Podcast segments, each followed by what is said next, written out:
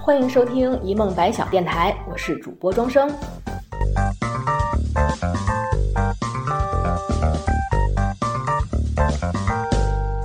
如果您喜欢我们的节目，欢迎订阅、转发、分享，或搜索电台同名微博留言，和我们说说您的故事。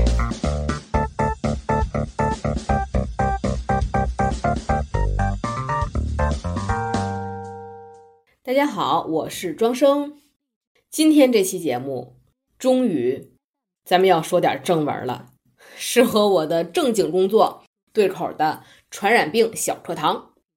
嗯，因为这几天啊，相信大家不管是看新闻也好，还是自己中招也好，都会发现诺如病毒这四个字最近是一再冲上热搜。而且它还不是民间的炒作，而是很多城市的 CDC 呀、疾控部门啊都有发提示，诺如病毒进入高发期。尤其之前一段时间，不是全网都抢蒙脱石散嘛，大家都很担心感染 XBB，结果也是没想到 XBB 没中，中的是诺如。这蒙脱石散倒是也没白买，因为诺如病毒它作为肠道传染病，主打的也是一个上吐下泻。发热加肚子疼，总体呈现一种没喝酒但也扶墙走的状态。那今天呢，我也是想结合之前好几年在肠道门诊工作的经验，聊一下诺如病毒。诺如病毒呢，最早是在一九七二年在美国诺瓦克镇被发现的，前提是六八年当地有一所小学爆发了集体的胃肠炎。呃，四年之后被科学家从当初留存的标本里发现的诺如病毒，而且据说当年美国还利用囚犯进行过诺如病毒的活体实验，去验证它是不是一种自限性的传染病。实验方法请参考人体蜈蚣。呃，不敢细想，这自由美利坚呢也是没少做人体实验。然后呢，就发现诺如病毒它确实是属于一种肠道致病的传染病毒。虽然啊，它也会引起全身症状，像发烧啊、全身肌肉酸痛啊、头痛这些，但最主要的还是病毒性胃肠炎、上吐下泻。所以它和新冠也确实是有类似之处，因为像新冠它的十大症状也是有消化道症状嘛。而且像新冠，它是一种冠状 RNA 病毒；诺如是一种杯状 RNA 病毒，酒杯的杯，它们有很多的相似性。而且因为现在也不做核酸了，最近发热我们接诊的病人也确实有点分不清到底是新冠复阳了，还是诺如了，还是普通的胃肠炎。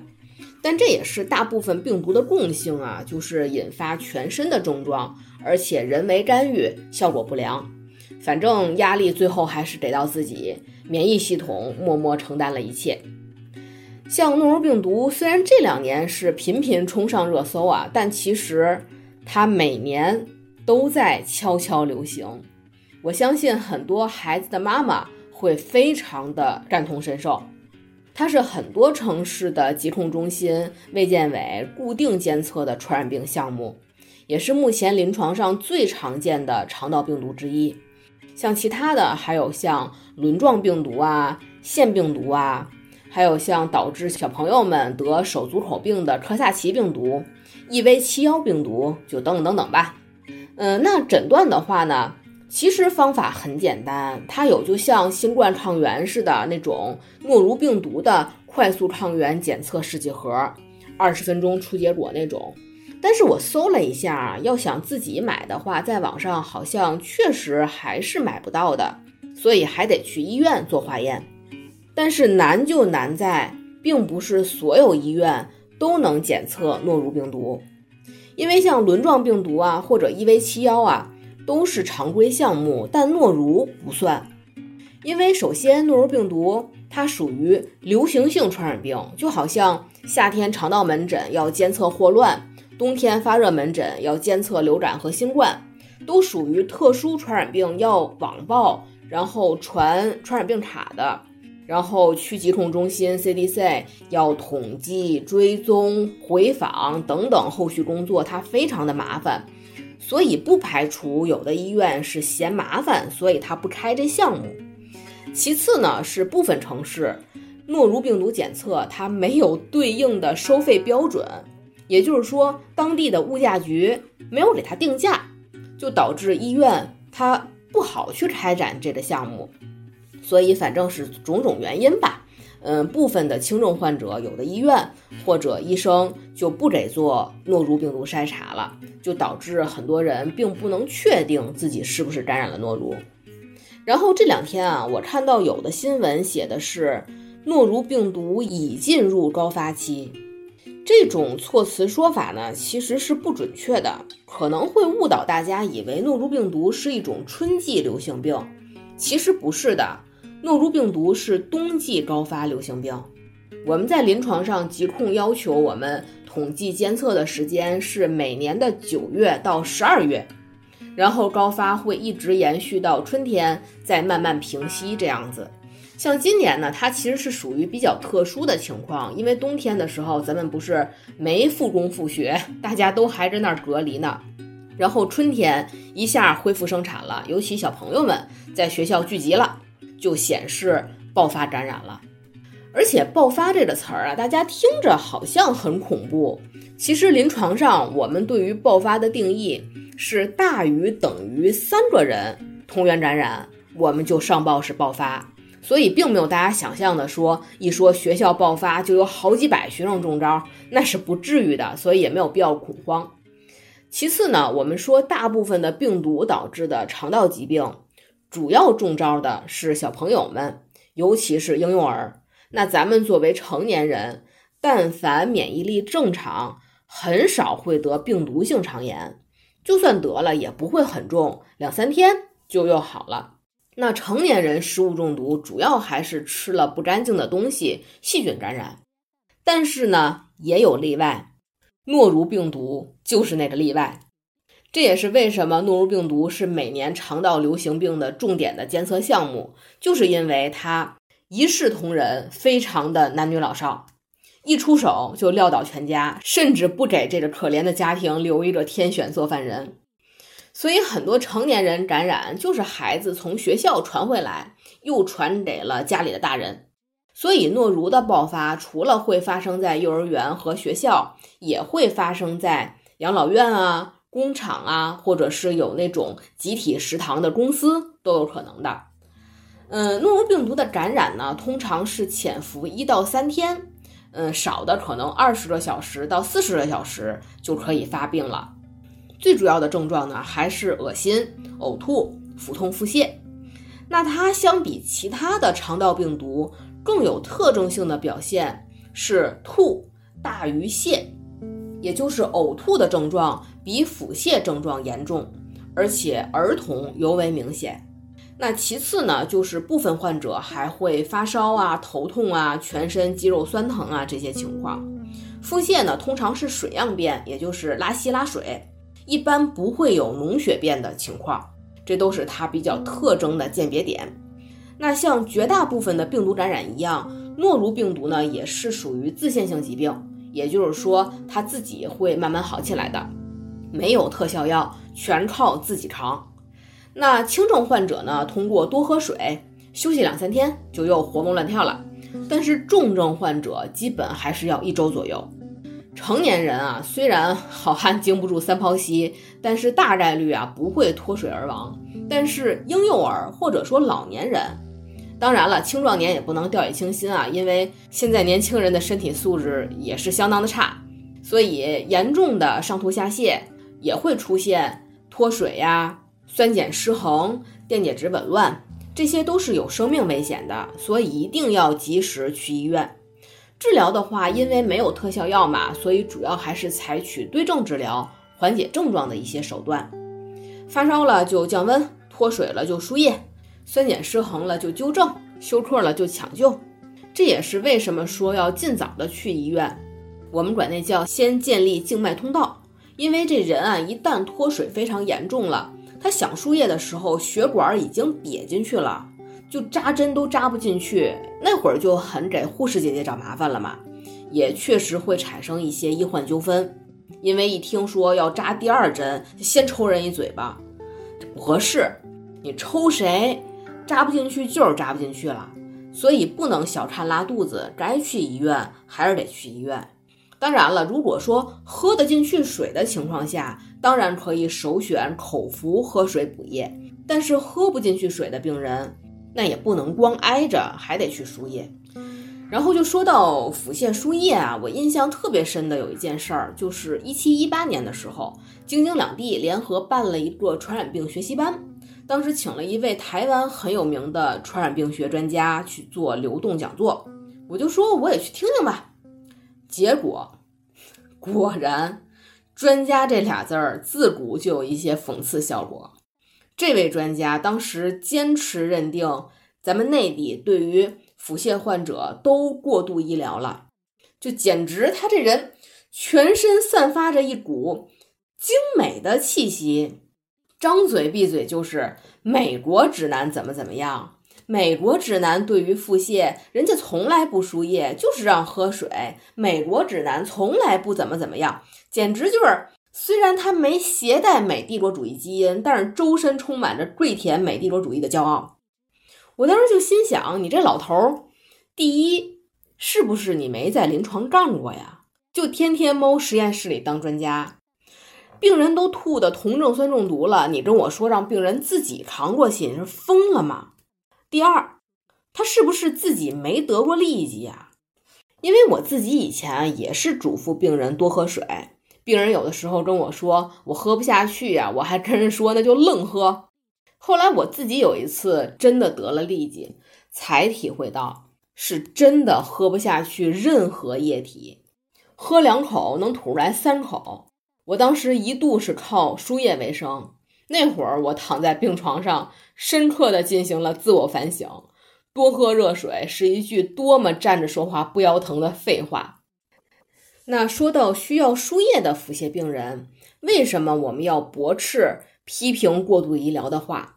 因为大多数时候，其实我们也没有给病人用过量的药物，我们就是单纯的去输一个糖盐水，里面是没有药物成分的。我们的目的是脱水以后迅速补液，多排尿，促进循环。具体挂的水里面加不加抗生素，都是要根据验血呀、验便的化验结果决定的，也不是我们随便就会给病人用药。但有些时候呢，会加一些电解质维生素。最常见的就是加维生素 B 和补钾，但是这两种成分呢，它会刺激血管，有的人会觉得手背甚至整条胳膊剧痛，那这不是娇气，它确实很疼。如果忍受不了啊，可以和大夫反映不加这两种成分也是行的。其次呢，虽然我们输液是为了快速补液，但是一旦液体里有维生素 B 和钾离子，滴速。一定要尽可能的慢，像护士姐姐得调多少就是多少，千万不能因为自己着急说我要赶上回家打麻将，自己偷偷又得调快了。因为刺激血管还是小事儿，钾离子一旦引发心脏骤停是大事儿。还有的人呢，就是对维生素 B 过敏，输着输着液，你看以为是睡着了，其实是休克了。这都是非常危险的，所以严重腹泻不但要输液，还一定要在正规医院输液。有任何不舒服可以及时抢救啊！毕竟休克三分钟以上就是对大脑不可逆的损伤嘛。要珍惜咱们来之不易、仅剩不多的智力。那除了腹泻非常严重需要输液的病人，我们一开始也说了，就是诺如病毒感染仍然是属于自限性疾病。是可以通过休息、吃口服药快速恢复健康的。那吃药的时候呢，一样尽量不要自己瞎吃抗生素。我知道有的家庭啊，就是家里会常备氟派酸啊、诺氟沙星或者黄连素，就病人经常管那叫盐酸小什么碱的都有，什么小柴、小屁就中间那字儿，因为他不认识，那叫盐酸小 B 碱，也就是黄连素。那这些药呢，对于诺如病毒腹泻以及绝大部分的病毒感染的肠道腹泻，全都无效，反而会导致肠道的正常菌群紊乱，把急性腹泻变成慢性腹泻。所以在没有验血验便之前，尤其小朋友，先不能急着吃抗生素，尽量先去喝水，去稀释病毒产生的毒素。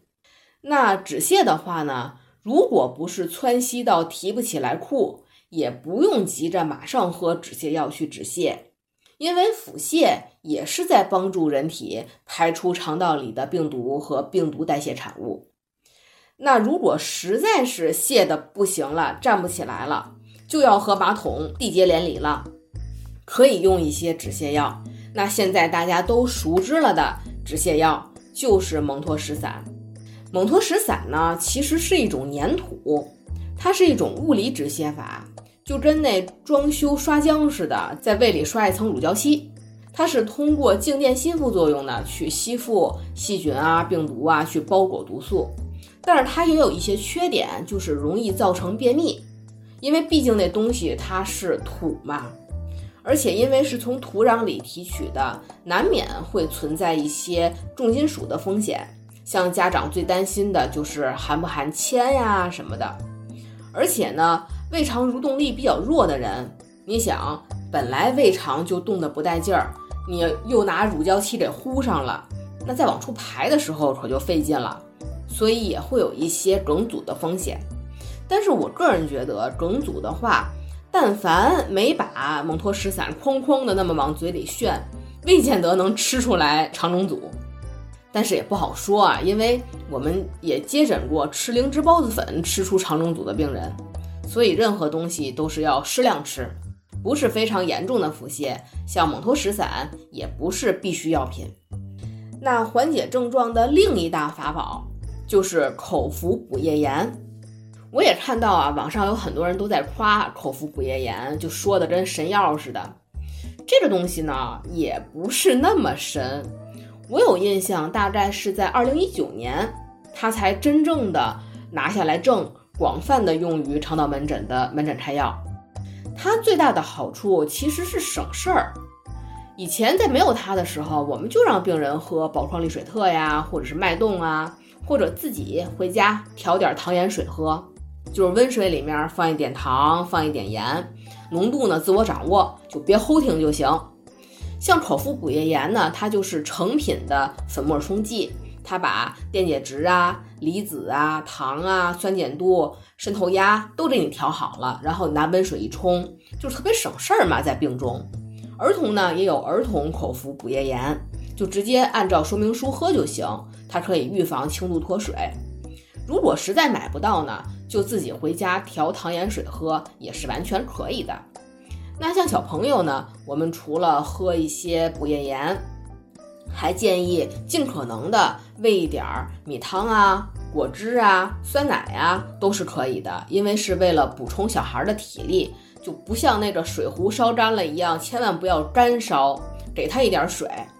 然后退烧药的话呢？尽量不要用布洛芬，因为布洛芬的肠道刺激会比较大，可能会加重一些呕吐的症状，还是以物理退烧为主。嗯，再有用的药呢，就是益生菌，这也是一种有益无损的治疗手段吧。它的效果其实不会很明显，但是还是有一个很好的辅助作用，尤其是有一些呃因为滥用抗生素造成的肠道菌群紊乱的慢性腹泻呀。是有吃益生菌的必要的，但是我通过实地考察呢，外面药店卖的健字号或者十字号的益生菌，价格浮动空间真的是相当的大，不愧为保健品。像我们在医院里开的呢，通常是药字号的一小瓶儿，叫金双歧，也就是双歧杆菌、乳杆菌三联活菌片。它的价格呢，通常只有药店那些包装的很精美的益生菌冲剂的十分之一左右，而且它的质量因为是药字号，也更有保障嘛。然后吃的时候呢，没有太多的禁忌，只要别用热水把活性菌烫死就行。呃，然后也不要和抗生素一起吃，因为你想左手吃细菌，右手吃杀菌药，等于吃了个寂寞。那其他的呢，就没有什么禁忌了。饭前吃啊，饭后吃啊，是不是和其他的西药一起吃啊都没有关系，它也没有一个明显的副作用或者禁忌症，也是属于老少咸宜。所以呢，其实靠酸奶调节菌群就是一个美好的谎言。该吃药还是得吃药。最后，在饮食上呢，我们也是每次都嘱咐病人，尤其小朋友患者的家长，清淡、清淡还是清淡。所有的高油脂、高蛋白全都暂停，不能喝牛奶，不能吃煮鸡蛋，可以喝一点酸奶或者豆浆。那主食的话呢，还是以小米粥啊、米汤为主，嗯，稀面汤也行，但是一定别往里面窝鸡蛋。要实在想吃鸡蛋，可以在面汤里面飞一点蛋花。但就怕有的家长不知道怎么心疼孩子好，非要给孩子大补啊。有一次有这孩子，我记得他是输了四天的液，第五天没来，哎，就说哎呀见好了。第六天又回来了。吐的脸儿都绿了。我说：“你给孩子吃什么了？是不是吃鸡蛋挂面汤了？”他妈说：“没有，我做的可清淡了，我就给炖了一锅排骨汤。”我说：“您还不如给孩子吃一煮鸡蛋呢。补充营养真的不在乎这一个礼拜。胃肠道疾病其实都是以静饿为主，就是一定要让肠道休息。唯一需要注意的呢，就是糖尿病患者。”虽然啊，诺如病毒感染小朋友多，小朋友也不至于得糖尿病，但是毕竟最近也有不少成年人中招。那其中本身有糖尿病的人，在上吐下泻期间，要先暂时停用胰岛素，因为腹泻期间啊，人基本是吃不进去什么东西的。你没有摄入糖，就不需要降糖，否则拉肚子没出人命，低血糖先出人命了。还有的病人就是。过度降糖外加呕吐，引起了严重的酮症酸中毒，这也是有生命危险的。嗯，那说完了诊断和治疗呢？如果大家还没有感染，或者家里有人中招了，自己还尚且安全，那要怎么防护呢？首先，诺如这个倒霉病毒啊，它的抵抗力非常强，它附着在物体的表面能存活两周左右，在水里能存活两个月。而且它还不怕酒精，所以用酒精喷或者吃饭之前用酒精凝胶啊、免洗的手消啊都没有用，都不能杀死诺如病毒。